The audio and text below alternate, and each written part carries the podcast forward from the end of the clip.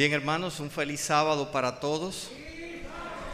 Nos sentimos alegres de poder en esta mañana de sábado soleada, poder presentar el mensaje de la palabra de Dios. Quiero seguir haciendo énfasis y animándoles a todos los que vienen a este culto para que seamos puntuales, para que podamos venir, si usted va a venir al primer culto, usted no debe estar a las 9 y 20, 9.30, sino debe estar a qué hora? A las 9 de la mañana. Si usted llegó a las 9 y 5, llegó tarde, porque la escuela sabática está empezando a esa hora. Yo llegué un minuto tarde, un minuto y ya la escuela sabática había iniciado. Así que les animo, hermanos, porque el tiempo que tenemos es poco apenas tenemos alrededor de una hora y media, una hora y cuarenta minutos para hacer el culto. Entonces, si llegamos tarde, nos perdemos una parte de esas bendiciones. Y las bendiciones no solamente están en el culto de adoración, están donde también en la escuela sabática. Desde que usted pisa ahí, ya usted está recibiendo bendiciones. ¿Quiénes creen eso? Amén. Hermanos, hoy iniciamos una jornada de predicación especial porque queremos hacer énfasis. Cada año nuestra Asociación Central Dominicana celebra una jornada de predicación acerca del tema de la mayordomía cristiana. Y algunas personas se preguntan por qué hacer énfasis en la mayordomía cristiana. Porque mayordomía es todo, hermanos. No hay una sola cosa que usted haga en su vida que no incluya la mayordomía. Una sola cosa.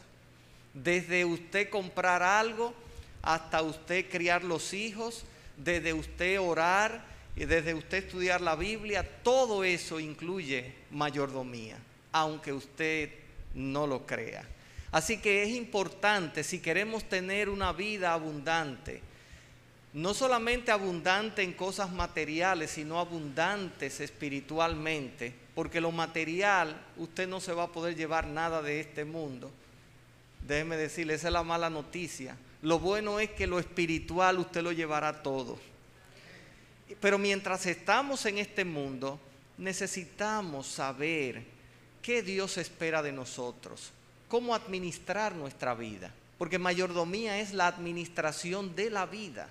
No es simplemente administración de dinero, es la administración de la vida. Y quiero en este momento invitarles a inclinar el rostro para orar.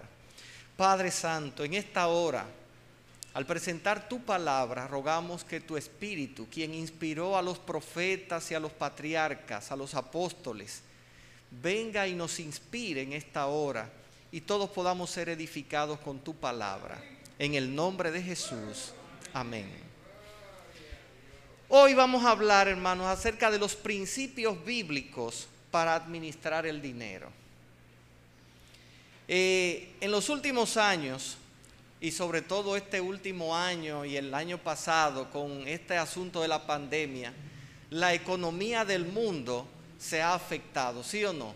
Mucha gente ya venían con problemas económicos y ahora esta pandemia, más que simplemente una crisis de salud, ya se está convirtiendo en una crisis como económica, financiera. Y nosotros, los cristianos, hemos sido llamados por Dios para no para ser cola, sino para ser cabeza, para ser sabio. Y en la Biblia nosotros podemos encontrar principios que nos pueden ayudar a cómo nosotros manejar y utilizar ese recurso que Dios pone en nuestra mano que se llama el dinero. Si no somos sabios en esto, que son cosas materiales, vamos a perder, como vamos a ver más adelante, las cosas espirituales. Eh, permítame decirle, y tal vez le sorprenda, que el mejor libro que habla sobre administración del dinero es la Biblia. De hecho, se han escrito libros y libros sobre los principios que enseña la Biblia acerca de los, del dinero.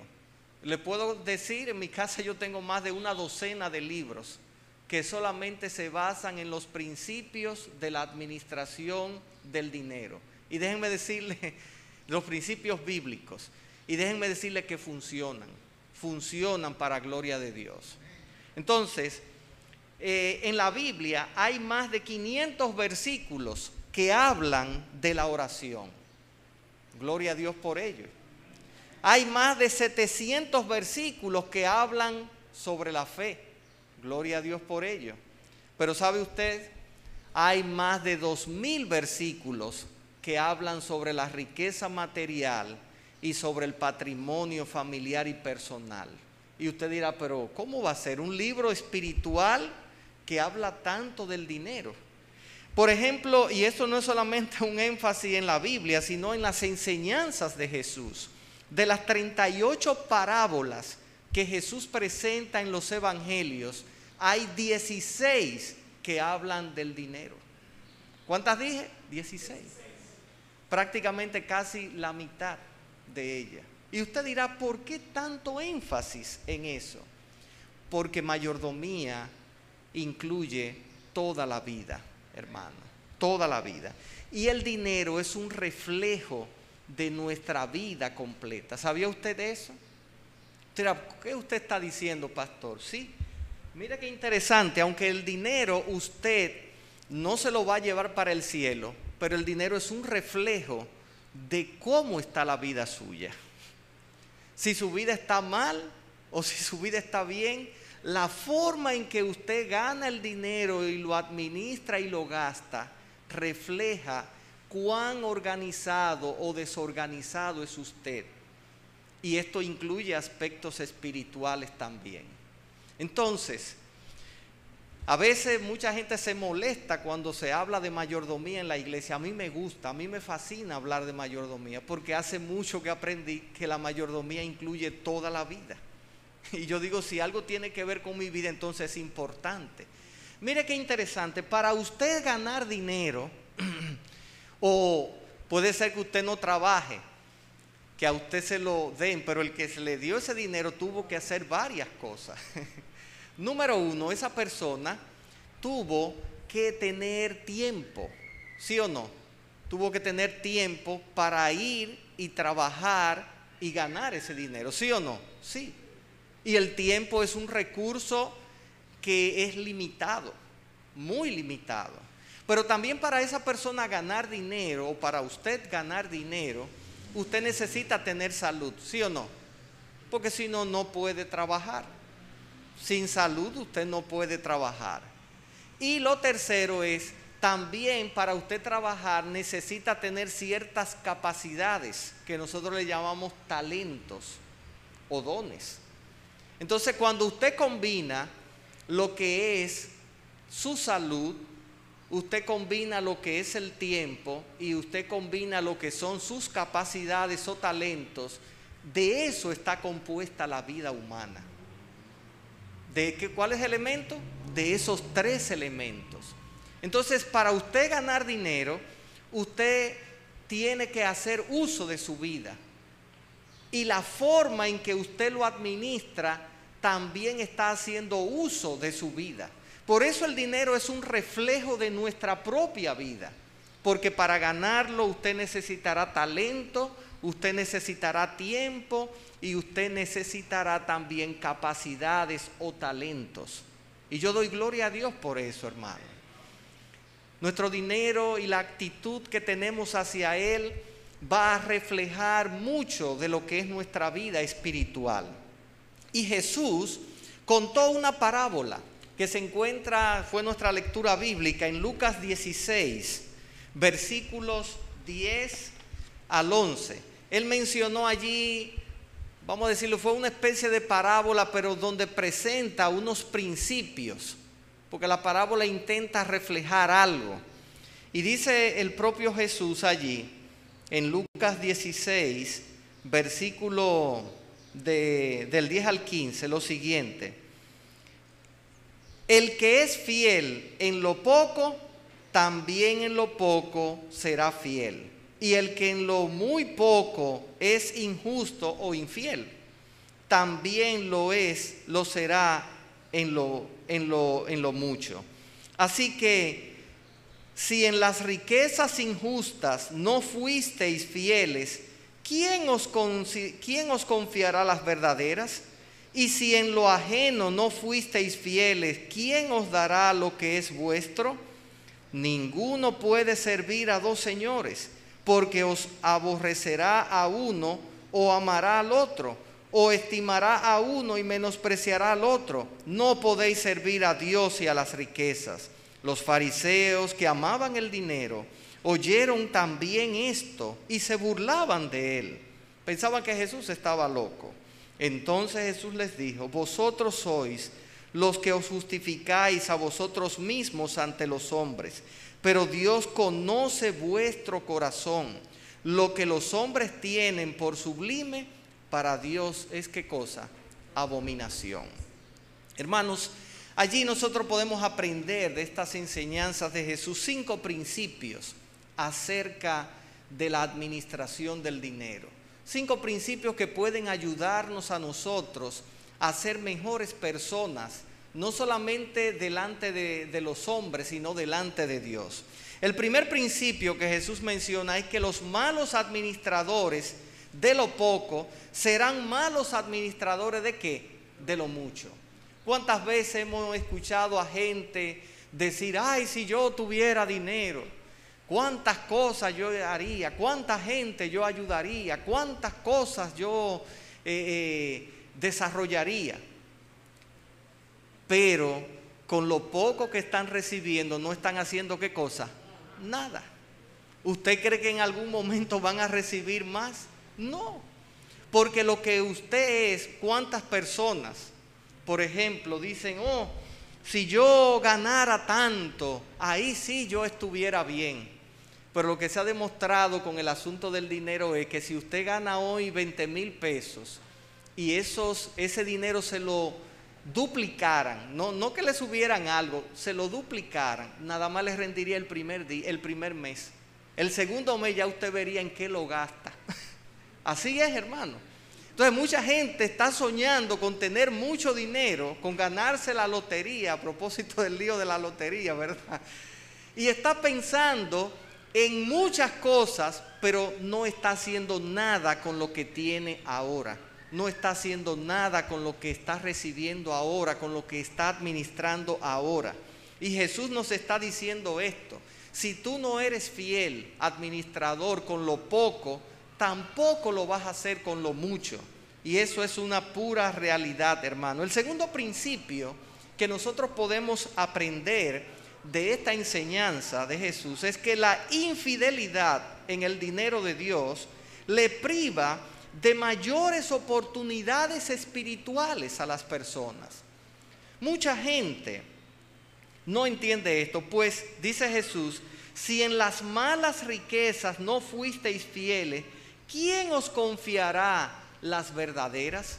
¿A qué se está refiriendo Cristo con las malas riquezas? O con las riquezas injustas, en otros términos, con las cosas materiales, hermano. Porque lo material, aunque usted lo quiera apreciar como lo quiera apreciar, no es eterno. Lo que es eterno es lo que Dios nos va a dar, las riquezas espirituales. ¿Qué es lo verdadero? Lo verdadero quiere decir lo importante, lo eterno, lo que realmente tiene valor. Lo verdadero no es el dinero, pues eso es temporal. Y si usted no me cree que el dinero es temporal, vamos a hablar, vamos, eh, lo que usted tiene, vamos a ver qué va a pasar con ello en 100 años. Y si usted cree que es dueño de algo en este mundo, hablaremos en 100 años a ver si eso es verdad. ¿Dónde estaremos nosotros en 100 años? O estará en el sepulcro o estará en el cielo. Pero lo eterno, hermanos, es lo que Dios da en el sentido de, lo, de las cosas espirituales y lo que tiene que ver con la formación de nosotros. El reino espiritual tiene ciertas correcciones con el reino, correlación con el reino material y no podemos separarlos completamente. Eso es, eso es indudable. Nosotros necesitamos ver una correlación como la que yo le mencioné de lo material y lo espiritual. Este mundo, ¿cómo es? ¿Es espiritual o es material? Es material. Y si usted en este mundo no se maneja bien, entonces si usted no es justo, si usted no es fiel, entonces en lo que es espiritual y lo que es verdaderamente eterno tampoco lo será.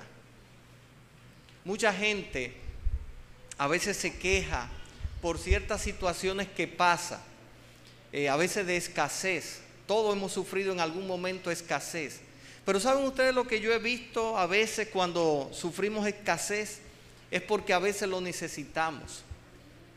He conocido a más de una persona que cuando no tenía trabajo, muy fiel en su asistencia a la iglesia, muy fiel en la obra misionera, muy fiel hasta en devolver sus diezmos y su ofrenda, muy fiel en la lectura de la Biblia, en la oración. Y una vez que consiguieron el trabajo, hasta dejaron la iglesia. Más de una vez he visto eso. Gente que duraron hasta cinco años, seis años buscando un trabajo y no lo conseguían, pero Dios proveía todos los días para ellos. Gloria a Dios. Pero el día que consiguieron el trabajo dejaron la iglesia. Increíble, pero eso pasa. Y nosotros necesitamos entender eso y, y, ponerlo de manifiesto en nuestras vidas. El tercer principio que notamos aquí en esta enseñanza de Jesús es que la infidelidad en las posesiones de otros le privará de posesiones propias. Oiga lo que dice Jesús en el versículo 12 de Lucas 16. Si en lo ajeno, posesiones de otras personas, no fuisteis fieles, ¿quién os dará lo que es vuestro? Y usted dirá, ¿y qué quiso enseñar Jesús con esto? Mire, ¿cómo vamos a tener posesiones propias cuando no hemos demostrado ser fieles en las ajenas? Por ejemplo, hay personas que trabajan para otros, ¿sí o no? Muchas personas trabajan para otros, pero a veces no son fieles en su trabajo. Hay personas que tienen el sueño de tener su propio negocio ellos pero mientras son empleados de otro, solamente trabajan cuando los ven. Solamente están ahí, barajan el día entero, pero cuando el dueño está, se ponen ahí al frente a trabajar. O cuántas personas anhelan una casa propia, pero en la alquilada que viven no la cuidan, la destruyen, son agentes de destrucción masiva, yo les llamo. O gente que quisieran tener una casa propia, pero se atrasan con el alquiler de la que viven. ¿Cuándo Dios te va a dar una que puedas pagar una hipoteca que sea propia tuya? A eso se está refiriendo Cristo cuando dice que si en lo ajeno, las posesiones de otros, no fuisteis fieles, ¿quién os dará lo que es vuestro? Hermanos, Dios quiere darnos bendiciones abundantes. Amén. Pero muchas veces nosotros no estamos listos para recibir esas bendiciones. Esas bendiciones serían maldiciones si las recibiéramos. Mucha gente está cerca, muy cerca de Dios cuando está en una necesidad. Pero una vez que esa necesidad es suplida, esa persona mira para el otro lado y ni se acuerda del dador de la vida y de todas las cosas. Otro principio que Jesús menciona en esta parábola o, enseñanza es que no se puede estar entregado a Cristo y ser impulsado por el amor al dinero. Cristo está diciendo, ¿quién ocupa el primer lugar en tu vida? Allí dice en el versículo 13 de Lucas 16, ningún siervo puede servir a dos señores. Y esa parábola, esa enseñanza la hemos, ese versículo lo hemos mencionado muchas veces. Porque o aborrecerá al uno y amará al otro, o podéis servir, dice Cristo, no podéis servir a Dios y a las riquezas. ¿Está prohibiendo allí que las personas tengan riqueza? No. Lo que pasa es que las riquezas no pueden ocupar el primer lugar de tu vida. Yo les hago una pregunta, ¿Abraham era rico, sí o no? Dice la Biblia que Abraham era riquísimo, no rico, riquísimo. Job, ¿era rico o no era rico, hermano? David, ¿era rico o no era rico? Y el prototipo que todos conocemos, Salomón, ¿era rico o no era rico? Y toda esta gente le servía o no le servía a Dios. Sí, hermano. O sea, en ninguna parte la Biblia dice que tú tienes que elegir entre la riqueza o Dios. Lo que la Biblia sí está diciendo, que tú no puedes amar a la riqueza más que a Dios. Porque entonces va el Dios tuyo, ¿cuál va a ser entonces? La riqueza. Y Dios exige el primer lugar en nuestras vidas. La Biblia en Mateo 6:33 dice que debemos poner el reino de Dios y su justicia en primer lugar. Y luego dice que todas las demás cosas vendrán por añadidura. El problema a veces nuestro, hermano, es que el corazón humano tiene un agente enemigo dentro que se llama egoísmo. A veces los niñitos pequeños, usted fíjese bien, cuando un niño comienza a hablar, nosotros nacemos egoístas. El niñito pequeñito, pequeñito, nace egoísta. Y una de las primeras palabras que aprende a decir es mío. Mío, mío, mío, mío. Y cuando quiere algo es mío.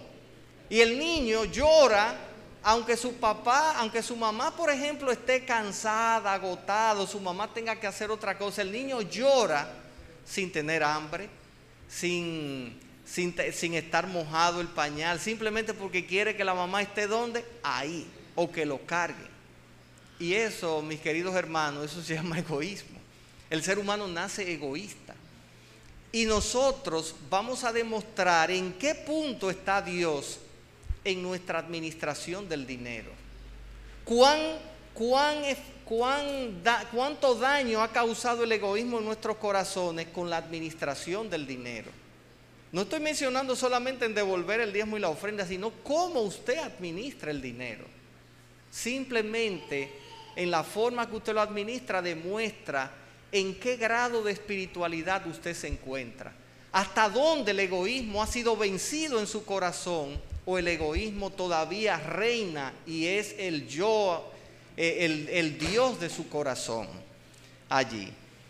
Hermanos queridos, no se puede estar entregado a Cristo completamente y ser impulsado por la avaricia o por el dinero. La Biblia no dice no condena el dinero, el uso del tener dinero. Lo que condena es ese amor desmedido y ese, esa avaricia hacia el dinero. Porque el amor desmedido hacia el dinero es avaricia. Porque dice que la raíz de todos los males, ¿cuál es? El amor al dinero. No el dinero, el amor al dinero. Genera todo, por eso la gente mata, por eso usted ve toda esa gente que están encarcelados. ¿Qué fue el móvil de ellos? Dinero. Y la Biblia dice que el que, que nadie se sacia con el dinero. Si usted no me cree, déjeme, mencionárselo aquí. O sea, nadie se sacia, hermano. Mire lo que dice Eclesiastés 5:10. El que ama el dinero no se hartará de dinero. Y el que ama lo, el mucho tener no sacará fruto. La gente, mientras más dinero tiene, ¿qué pasa? Más quiere. Pregúntele al hombre más rico que se dice que es de aquí, Pepín Corripio, si él no quiere más dinero. Un señor ya de más de 90 años y acumula, acumula, acumula, acumula. ¿Cuánto se va a llevar en la caja? Nada, hermano. Los faraones egipcios, que eran la gente más rica del mundo en ese entonces, se lo echaban dentro de la tumba todo. Yo tuve la oportunidad de visitar la tumba de Tutankamón en Egipto, en el museo, eh, en el museo del Cairo. Y todo lo que le echaron a Tutankamón Cuatro mil años después estaba ahí. Todo el oro, todo, una cosa, fue de las pocas tumbas que no saquearon. Por eso se encontró intacta, porque fue ocultada. Porque todas las tumbas fueron saqueadas de los faraones. Cuando las encontraban, la encontraban ya vacía. Pero esa la encontraron con todo. Yo vi ahí hasta la, hasta la sillita, porque Tutankamón murió muy joven, hasta la sillita donde se sentaba Tutankamón se la entraron en la tumba y ahí estaba hecha de oro puro. la máscara de Tutankamón de oro puro, vasos de oro, platos de oro, mucho dinero. Y hasta la echaban la esposa que él más quería. Viva se la echaban en la tumba. Así que nadie quería ser la más querida. Hermanos, es importante que nosotros entendamos hasta dónde estamos gobernados y dirigidos por el dinero. El dinero es un recurso, es un medio que Dios nos da para que nos desenvolvamos aquí. Pero ni usted ni yo nos podremos llevar nada. ¿Usted nació con ropa o sin ropa? Y aunque usted lo vista en el día que muera, usted va a morir sin eso. Solamente ni siquiera el cuerpo usted se va a llevar, porque se va a deshacer. Y esa realidad nosotros tenemos que confrontarla y es lo que Cristo nos está diciendo aquí en esta parábola, en, en esta enseñanza. Finalmente, Jesús enseña que los que dan un énfasis indebido al dinero, se burlan de los principios bíblicos y tratan de justificar sus acciones. La Biblia dice en los versículos 14 y 15, y oían también todos estos, estas cosas los fariseos que eran avaros y se burlaban de él. Alguno en esta mañana que me está escuchando por, por Facebook o por una de las o por YouTube me estará diciendo, ese pastor está loco. Pero si usted cree que el dinero tiene una importancia eterna, solamente piense en su muerte. Porque aunque se lo echen en la caja, usted no se lo podrá llevar. El dinero es importante mientras estamos aquí. Y el uso que le damos a él marcará nuestra existencia aquí y en la eternidad. Porque nadie es nadie gobernado por el egoísmo podrá entrar en el reino de los cielos. De hecho, al primer egoísta, ¿qué le pasó? ¿Quién fue el primer egoísta? Satanás. Lo sacaron del cielo. ¿Usted cree que Dios va a llevar gente así? No. Entonces el dinero es como una prueba que demuestra en qué grado nosotros nos manejamos. En qué lugar está Dios en nuestras vidas. Y cuando la gente está gobernada por la avaricia, cuando la gente está gobernada por un amor excesivo hacia el dinero, entonces se burla de los principios que presenta la palabra de Dios. Y dice, esos son estupideces. Rockefeller, uno de los hombres más ricos del mundo, murió. ¿Y a quién le dejó? A los hijos. Y los hijos se han ido muriendo y ya los nietos.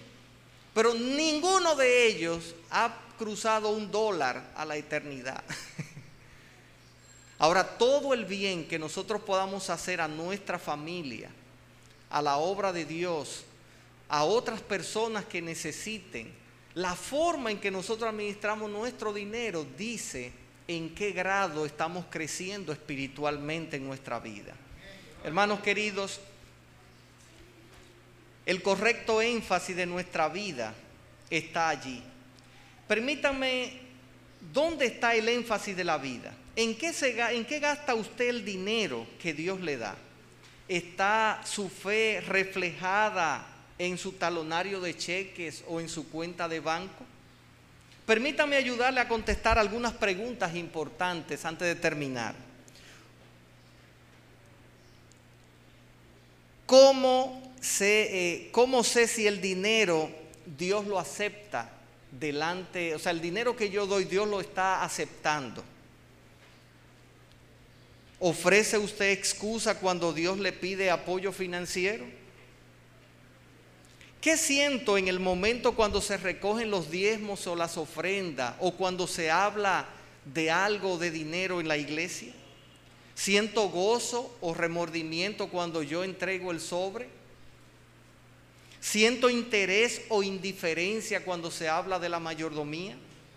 ¿Puede Dios confiarme muchos más bendiciones materiales de las que me ha dado hasta ahora? ¿Ha he demostrado que ya, que ya yo soy un buen administrador del dinero?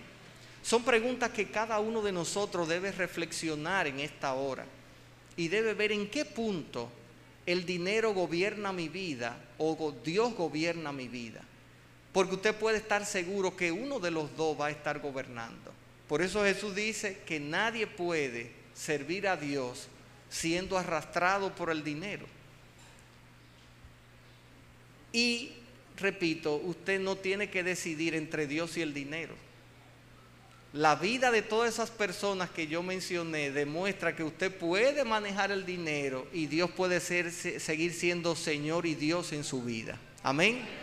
¿Quiénes en esta hora deciden poner en práctica estos principios de administración de dinero? Amén. Yo quiero invitarte a ponerte de pie. Al ponerte de pie le está diciendo, Señor, yo quiero que tú gobiernes mi vida. Yo quiero que tú dirijas mi vida y que esto que he aprendido hoy acerca de lo fugaz que es la riqueza material y de las promesas eternas que tú tienes llene mi vida. Y que yo aprenda, que usted se interese, hermanos. Dios quiere que aprendamos a administrar el dinero. En los próximos temas vamos a hablar más de esto, así que este es solamente el tema introductorio. Los próximos dos sábados y el último miércoles vamos a hablar de este tema. Así que les invito a no perderse ninguno de ellos para que podamos crecer en la dimensión que Dios desea. Padre Celestial, gracias Señor por tu palabra.